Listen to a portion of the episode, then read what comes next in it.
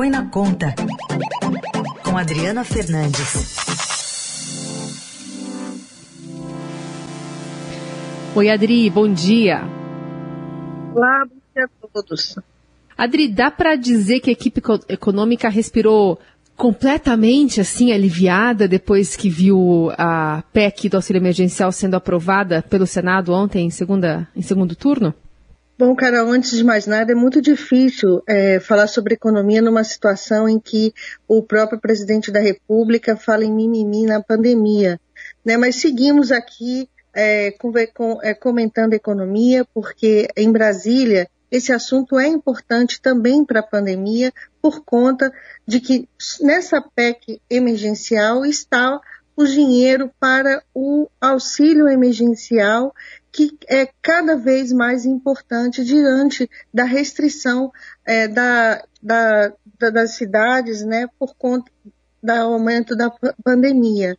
É, o, o ministro Paulo Guedes, ele passou por um sufoco danado é, Carol, ele quase é, perdeu o teto de gastos é, com a tentativa patrocinada pelo pre presidente Jair Bolsonaro de retirar do teto de gastos, que é a regra que impede o crescimento das despesas e que a equipe econômica considera uma âncora, né, para a sustentabilidade da dívida pública, ele ia retirar, o governo estava querendo retirar os recursos do Bolsa Família para esse para nessa PEC emergencial foi um sufoco porque é, para isso traz, tra, traria risco na avaliação da equipe. Então é, ontem ele, o, o, outro ponto importante foi a, foi a manutenção no texto de um volume de 44 bilhões para pagar o auxílio emergencial. Essa, essa, essa trava nos recursos foi uma, um pedido da, da, área econômica para que no Congresso Nacional, mais tarde, não outras renovações é, para o auxílio e também nesse próprio, né, fosse aumentado muito o valor do pagamento. Então, a equipe econômica está aí driblando é, essa tentativa de aumento de gastos. A gente viu isso no início é, da pandemia e estamos repetindo nesse momento, mas repito, o auxílio ainda não foi aprovado. Bom, a gente teve ontem o ministro Paulo Guedes, ele gravou um vídeo até, né, junto lá, estava ao lado do, do Márcio Bitar, o senador que é até o relator dessa PEC, também lá do orçamento, e ele chegou a falar em, em saúde primeiro, antes da economia, isso contradiz aí o que tem dito o presidente Bolsonaro. Vamos ouvir o que ele falou para você comentar? Nós precisamos de saúde, emprego e renda. Primeiro, a saúde sem saúde não há economia. Eu quero agradecer muito o senador Márcio Vittar, relator dessa PEC, que, como ele disse, é um compromisso com a saúde do povo brasileiro e com a responsabilidade também fiscal. Nós temos um compromisso com a saúde e um compromisso também com a economia. O presidente sempre disse que economia e saúde andam juntos e nós temos que respeitar isso. Tá aí, quer dizer, é, o ministro da Economia falando mais de saúde, talvez até do que o ministro da Saúde nesse momento. É, o problema do Paulo Guedes é que ele acha e avalia que a, a equipe econômica fez a sua parte, transferindo recursos para o Ministério da Saúde e também para os estados e municípios. Só que os estados e municípios reclamam, sentem da falta, é, da necessidade de mais UTIs. Nessa confusão toda, é claro que tem é, responsabilidade de não só do governo federal, como do, dos governadores também na gestão des, dessa, desses recursos e, da, e que está tá levando nesse momento aos brasileiros não encontrarem eh, UTIs é, para uh, aqueles que estão é, necessitando. Essa é uma situação de colapso da pandemia, de falta de organização. Então, mostra que não basta ter os recursos para comprar a, a vacina, que é outro ponto que o presidente é, falou ontem é, que não tem vacina, né, que não, é, não, tem, não tem vacina para vender, mas o governo ele rejeitou várias negociações e está correndo agora com, contra o tempo. Então, economia é, depende da saúde, mas é, nesse período todo, é, Heisen, eu não vi nenhuma reunião assim que, que, que, que fosse importante entre o ministro da Economia, entre a equipe econômica e a área da saúde para organizar, planejar bem uh, o uso desses recursos em enfrentamento da Covid na área da saúde.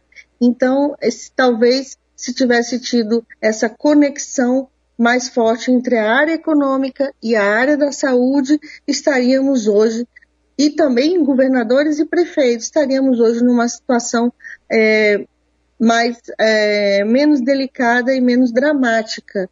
O importante também não é só olhar o retrovisor, é daqui para frente, é, dar, é que haja é, uma organização que não se vê até, até o momento. Né? Tanto que é, os governadores fazem uma coisa, o presidente é, tenta de outra é, desmontar a, aquele, aquela, aquela, aquela ação e principalmente não é, recomendar a restrição, o isolamento nesse momento que é o que vai avançar, vai barrar o avanço da, da pandemia. Adri, para ficar claro aqui para o nosso ouvinte, em linhas gerais, então nessa PEC emergencial tá lá é, a questão do auxílio emergencial com esse teto aí que você mencionou de 44 bi. É, o que, que, mais tem nessa PEC, é, pensando em responsabilidade fiscal e que no final das contas vai para a Câmara para, quem sabe, né, se, se, se tornar logo uma, um auxílio para essas pessoas que estão precisando de grana?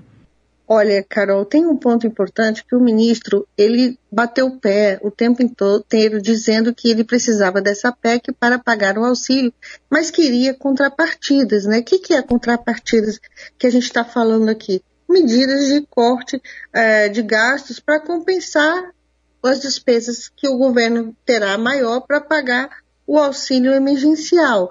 Esse, essas, essas contrapartidas no curto prazo não, não ocorreram. Ele perdeu é, esse discurso e também as contrapartidas, é, no caso de acionamento da pandemia, é, mais à frente, do estado de calamidade, né, do estado de calamidade que a, a, lançaria, acionaria outras medidas, como congelamento de salários dos servidores por os próximos dois anos, isso também foi alterado.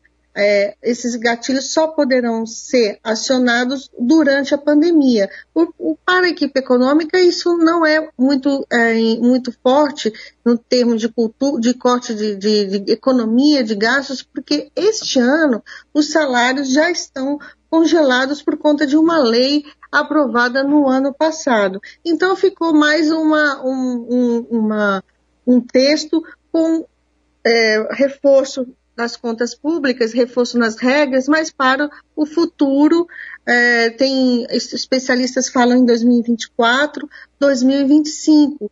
Então, o que, o que muita gente reclama é que está demorando muito é, é, devido a essas negociações, enquanto o ajuste é só lá daqui para frente, só para muito daqui a muitos anos. Mas a equipe econômica insiste na necessidade de ter essa sinalização para, é, contra, para mostrar compromisso com as contas públicas e evitar uma piora ainda maior dos juros, da inflação e da taxa de câmbio, que é o que tem acontecido, uma volatilidade muito alta, e diz que quem vai pagar a conta, se esse processo continuar, vai ser os próprios, vão ser os próprios brasileiros que vão enfrentar as consequências da alta do dólar, da inflação e dos juros é, o, esse texto vai para, o, para a Câmara também com uma proposta, Carol e Heisen, de, de mais um aceno aos militares que foi incluído de última hora e que reportagem é, do Estadão de hoje mostra. O Congresso Nacional incluiu na PEC é, uma, que, uma regra que abre caminho para carimbar receitas e destiná-la a ações de interesse da defesa nacional e também das Forças Armadas. Essa medida vai na direção contrária do que prega o próprio ministro Paulo Guedes que defende a necessidade de maior flexibilidade no, no orçamento. Isso quer dizer que lá na frente, um tributo, é, a receita de um tributo pode estar vinculada a garantir recursos para as Forças Armadas. É claro que não botaram isso no texto à toa. É uma garantia, como já, já tivemos em, na discussão da reforma, é uma garantia para as Forças Armadas, de mais recursos para as Forças Armadas, como já tivemos é, é, é outros outras decisões que favoreciam na reforma tributária, no programa de reestruturação salarial dos militares. Então, é, é, é, esse, esse ponto é que a gente fica é, pensando que sempre tem um jeito deles colocarem alguma, alguma vantagem para as Forças Armadas e os militares. Né? Muito bem colocado. Aliás, é, vale a leitura das reportagens da Adriana Fernandes hoje, falando tanto dessa visão de economistas, né, desse ajuste fiscal virando promessa em PEC, sobre é, algum tempo que vai demorar para fazer valer essas regras que estão ali, como, e como trabalhou nos bastidores o ministro da Economia ontem contra o próprio chefe, contra uma manobra patrocinada pelo próprio presidente Bolsonaro. Adri, obrigada mais uma vez, viu? Bom fim de semana, até segunda. Bom fim de semana, até segunda.